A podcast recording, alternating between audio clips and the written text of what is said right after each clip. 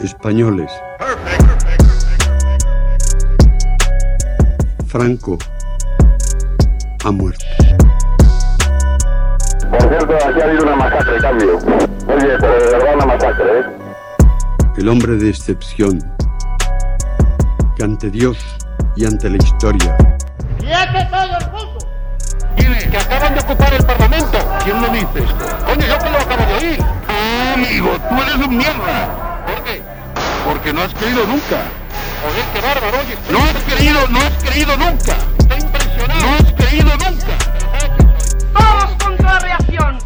¡Todos contra el fascismo! Confirmo que he ordenado a las autoridades civiles y a la Junta de Jefes de Estado Mayor que tomen todas las medidas necesarias para mantener el orden constitucional. Es que creo que nosotros estamos para mirar al futuro, para encargarnos de los problemas de las eh, personas, de los vivos y para dejar a los muertos en- que descansen en paz. oír a un cura decir rojo asesino, todos los rojos son unos asesinos y saber que mi padre era rojo y que lo habían matado. es por el bien de todos, de todos los infelices que han muerto por tráfico. las grandes, las olas de ciertas llanuras, galopa caballo. El mensaje de la patria eterna que dice a todos sus hijos paz, piedad y perdón. Estás escuchando la cafetera.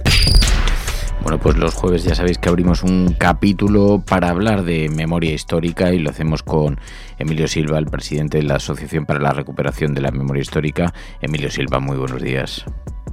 Buenos días, Resistencia.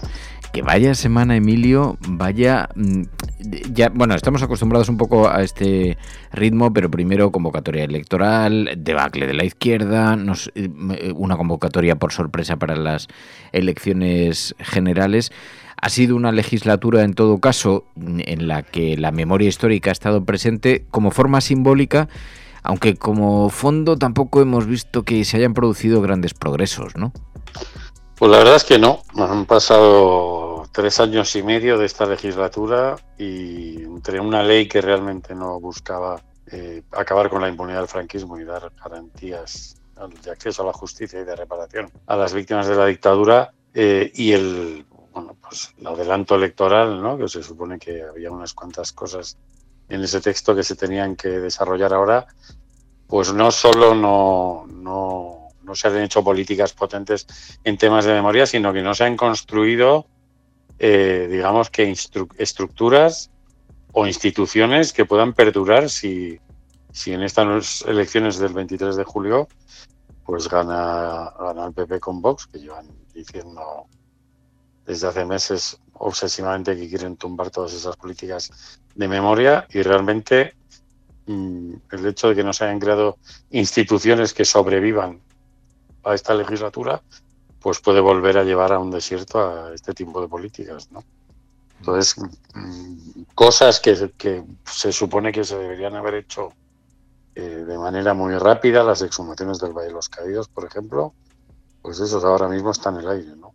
Eh, hay- quiero decir, la- el nombramiento de la fiscal de memoria democrática, que la están acelerando para nombrar a Dolores Delgado eh, y, que no va a tener tiempo de reacción. Ya la fiscalía esa pues es casi una oficina para recoger documentos, pero no va a tener casi tiempo ni, ni abrirlas, ¿no? Y bueno, es un poco incomprensible porque este tipo de políticas, mm, que, hay un interés también en la bronca parlamentaria, ¿no? Porque esa bronca que nosotros no vemos nunca en los lugares donde exhumamos, pues la escuchamos ahí en, en esas altas instituciones del, Estado, pero se supone que debería haber sido una cosa urgente.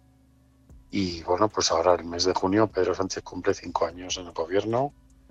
En cinco años se podrían haber hecho montones de cosas y pues, pues no están hechas, ¿no? Y si, y si hay un cambio de gobierno, pues mm, lo poco que se ha construido eh, va a desaparecer como, como pasó con la primera de la memoria histórica y la llegada de Rajoy, ¿no? que realmente no tuvo que incumplir la ley ni derogarla, para dejar de ejercer esas políticas, porque esa ley prácticamente no le obligaba a nada. ¿no? Y en este caso, pues hemos visto, por ejemplo, que el pasado 20 de noviembre se llevaron a cabo actos de exaltación del franquismo que supuestamente están penados por la nueva ley y han pasado eh, siete meses casi y el gobierno no ha hecho nada por sancionarlos, o sea, no tiene una verdadera voluntad política de perseguir ese tipo de actos de exaltación del franquismo, ¿no? Pero bueno, pues eh, tenemos el mismo problema que es esa falta de voluntad política de querer acabar de verdad con la impunidad y a partir de eso hacer todo lo que se puede hacer después de tantos años. Ha habido algunos elementos muy simbólicos. Eh, la exhumación de Franco del Valle de los Caídos, que como dices, han protagonizado el debate político, el debate parlamentario. ¿Crees que se ha utilizado la memoria un poco para escenificar esa separación, pero sin ánimo de profundizar eh, demasiado en la conquista de esos derechos, simplemente como una cuestión más estética y más para confrontar, para, para colocar al Partido Popular frente a un espejo público?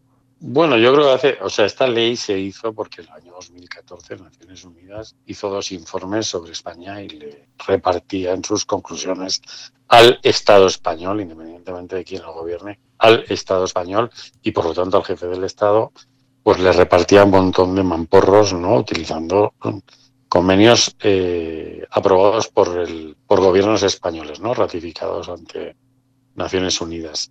Pero no había una voluntad política detrás de hacer algo de verdad, ¿no? Porque muchas de las cosas que se deben hacer no necesitan ninguna ley. La oficina, que es lo que nosotros más hemos pedido y reexigido, una oficina de atención a las familias, que eso es de primero de básica de derechos humanos, no existe. No existe y por lo tanto, si hay un cambio de partidos en el gobierno y gobierna el PP con Vox, no van a tener que cerrarla, porque como no existe, entonces realmente nos han llevado políticas a ese nivel.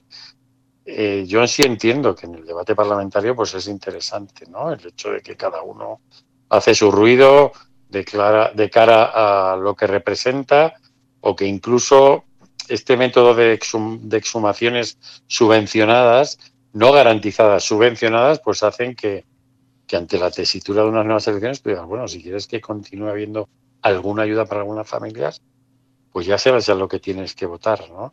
Y no puede ser que los derechos humanos dependan de aquí. Vamos, ni están garantizados con esas subvenciones, pero que dependan en cualquier caso del voto de alguien. Son mis derechos, no me los regala nadie y no dependen de quiénes sean las siglas que ocupan el Palacio de la Moncloa, ¿no?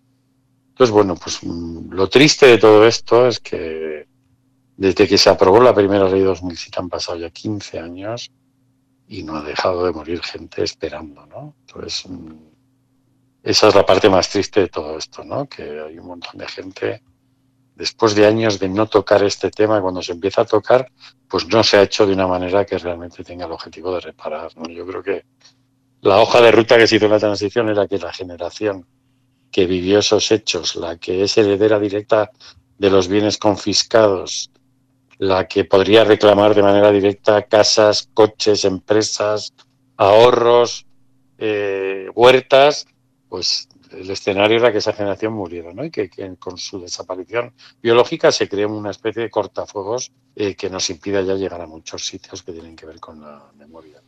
Es así de triste. Y luego algunas de las iniciativas que se habían impulsado quedarán en nada, porque claro, una vez se para la vida parlamentaria, todas esas tramitaciones se frenan, pero además, claro, incluso ya legislativamente desaparece la iniciativa como tal. Bueno, el Parlamento ahora ya no, no lo es, ¿no? Se, quitan un montón de trámites, incluso hay una serie de limitaciones administrativas para un gobierno funcional que tiene que ver con materias presupuestarias, etcétera, etcétera, y las y algunas de las pocas cosas que se estaban haciendo van a quedar en el aire, ¿no? Y, y, es y además me parece relevante que ocurra o que este adelanto electoral haya venido de una campaña donde ETA ha vuelto a ser parte del centro del debate, ¿no? Y teniendo en cuenta que la mayoría de las víctimas de ETA han sido, han sido reparadas, todas, han, conocen la verdad, se ha investigado, se ha condenado a muchísima gente y para las familias de delitos gravísimos que siguen en las cunetas, que nadie les garantiza la verdad, ni les da ningún acceso a la justicia ni los repara, pues están fuera del debate ¿no? político. O sea, vuelve a ser, y yo creo que eso explica muy bien esa utilización que se ha hecho en España de usar unas víctimas para esconder otras, ¿no? Y en este caso, pues las del franquismo vuelven a estar en el furgón de cola y, bueno, pues dependiendo de los resultados en las elecciones del 23 de julio, lo poco que habían conquistado pues se puede quedar en nada, precisamente porque no ha habido un compromiso que ate al gobierno que sea, ¿no? que no dependa de las siglas, que esto se trate como un derecho y bueno, pues se habla de justicia restaurativa, pero aquí lo que hace falta es solo justicia. Se habla de una fiscalía de la memoria, y aquí lo que hace falta es que trabaje con eso cualquier fiscalía, y de las que ya existen. Se crean certificados de reparación y lo que hace falta es reparación a secas, ¿no? Eh, entonces, bueno, pues todo ha sido un... Bueno, una parte ha tenido que ver con una especie de pirueta del lenguaje y realmente, bueno, se ha perdido un tiempo valiosísimo para mucha gente que ya no está aquí. Oye, decías, una de las consecuencias eh, se deja a medias la desfranquización de Cuelgamuros del Valle de los Caídos. Bueno, se han salido los cuerpos de Franco y de José Antonio Primo de Rivera, pero hay muchas familias que llevan muchos años peleando porque no quieren que sus abuelos o sus bisabuelos estén enterrados allí y se lo quieren llevar a un lugar que, bueno, que tenga cualquier significado familiar.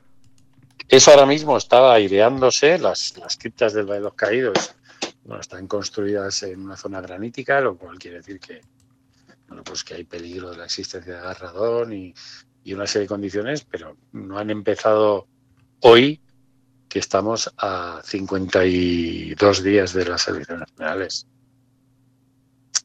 Y empezar esas cosas en campaña o cerca de una campaña, pues es bastante lamentable, porque es ponerlo en un foco político que vuelven a ser los familiares los que por rebotes están llevando las críticas, ¿no?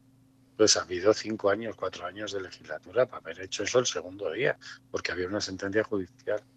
Entonces la dejadez no puede ser que al final la paguen siempre las mismas personas. Y eh, claro, eh, decías antes, también hay otras cuestiones que se han quedado en, encima de la mesa. La salida de Moscardó del Museo del Ejército de Toledo o la extinción de las fundaciones que exaltan el franquismo. Anunciado bombo y platillo, pero vemos que tampoco mm, eso tiene muchas posibilidades. Y las, y las medallas a policías franquistas que todavía cobran pensiones especiales. O sea, de eso que se ha anunciado con bombo y platillo, que Carmen Calvo decía, está a punto, están trabajando en ello los abogados del Estado, se está creando el marco jurídico, no se ha creado ningún marco jurídico. Y hace bastante tiempo que Carmen, Calvo salió del gobierno. Entonces, mm, todas estas cuestiones que son medidas de reparación, ¿no? Y, y que de alguna manera suponen humillación a las víctimas. O sea, que un policía torturador reciba todos los meses en su pensión un premio del Estado democrático de un Estado que no ha indemnizado a las personas torturadas por, por, esos policías, o sea, que nos explican que vivimos en un mundo al revés. Se repara económicamente al torturador y no se repara al torturado, pues nos están explicando montones de cosas de este país, pero se van a quedar en ese tintero. Entonces, ni siquiera se ha avanzado en el tema educativo, que es uno de los más importantes. Esta mañana oía yo a Feijó hablando de cosas que no han ocurrido en los 50 años de democracia española y vuelven a, reconstruir el mito de que la democracia llegó aquí con la restauración de la monarquía. Ni siquiera se ha trabajado en ese sentido. Entonces, hoy ha salido, por ejemplo, la noticia de que se, presentan los nuevos horarios de, de, la enseñanza media en Andalucía y hay, supuestamente tienen que enseñar cosas que tienen que ver con la memoria democrática, pero sus dos temas fundamentales fundamentales que tienen que ver con ese pasado van a ser la transición y las víctimas del terrorismo de ETA, del terrorismo de las bandas de falangistas que asesinaban civiles por los pueblos, no. Pues todo se ha quedado en una declaración de intenciones y bueno, seguimos viendo cómo la extrema derecha crece, la ignorancia cabalga sus anchas y la derecha juega en política con las cartas marcadas, ¿no? Entonces, yo creo que además corremos el riesgo de que la próxima campaña de las generales, ¿quién nos dice que el debate central no vuelva a ser Bildu? ¿No? Porque presenten sus listas al Congreso de los Diputados a alguien que pueda despertar cualquier polémica, ¿no? Pues podemos, puede que vayamos a ver eh, una especie de repetición de estas elecciones, ¿no? Y realmente no hay nadie que le diga al PP, porque eso se lo debería decir alguien, que él tampoco puede presumir mucho de cosas que no ha condenado, ¿no? Que incluso, bueno, amenaza o, sigue reclamando la pasividad del Estado en la búsqueda de miles de personas que están todavía desaparecidas. Entonces, el PP que exigió condenas a miembros de Batasuna durante años como condición para participar en la vida política, pues sigue de alguna manera mirando para otro lado con los crímenes de la dictadura, ¿no? Entonces, bueno, en ese debate alguien debería poner eso sobre la mesa, pero corremos el riesgo de que otra vez se repita, ¿no? Y de, de nuevo eh, se utilicen de alguna manera la visibilidad de ciertas víctimas porque son las que son cómodas para las élites de este país. Hablar de las víctimas del terrorismo es cómodo y hablar de las del franquismo es sumamente incómodo. Entonces, ante esa tesitura, pues quienes fabrican conversaciones, marcos políticos y demás, pues tienen muy claro por dónde hay que ir. Y convocatoria electoral y en la derecha y la extrema derecha con posibilidad de conseguir el poder del gobierno en sus manos, Emilio. Bueno, hemos visto lo vivimos cerca cuando María tú y yo estuvimos en Barcelona, ¿no? Pero este, esta escisión del PP, ¿no? Que quizás mm, las cuatro hostias que dio la policía el, el 1 de octubre del año 2017 en Cataluña no eran suficientes, ¿no? Y querían algo más agresivo por parte de un gobierno de España que quiere una España grande y libre. Y sí, se han despertado ahí una desinhibición que, bueno, yo sigo Sigo recibiendo mensajes de profesores que te ponen los pelos de punta. El otro día estuve en un acto en el Teatro del Barrio y luego vino una profesora a hablar conmigo, a contarme cosas que le sucedían con sus alumnos que, que no deberían suceder. Hace unos años eran inimaginables y que están destapando de, de alguna manera un fascismo escolar. No está en las calles, está en los centros de enseñanza, ¿no? Y eso, si no hacemos nada contra eso, nos estamos construyendo un futuro, bueno, bastante oscuro, ¿no? Y parece que, que hay ciertos intereses en, en simplemente que esa derecha asuste y quizá movilice el voto y poco en combatirla con herramientas como son la cultura y la enseñanza, ¿no? que deberían ser las dos grandes formas de crear valores democráticos y que sobre esos valores cada uno ponga una ideología de izquierdas o de derechas, ¿no? pero no se cuestionen cosas que a estas alturas de la historia de la humanidad no deberían estar en ningún debate político. Pues bueno, el tiempo irá señalando ah, qué es lo que los españoles siguen entendiendo o no como un riesgo para la democracia. Emilio Silva, gracias como cada semana, muchísimas gracias. Cuídense mucho, un abrazo. Los oyentes de la cafetera sostienen este programa. Hazte mecenas y únete ya a la resistencia cafetera. radiocable.com barra mecenas.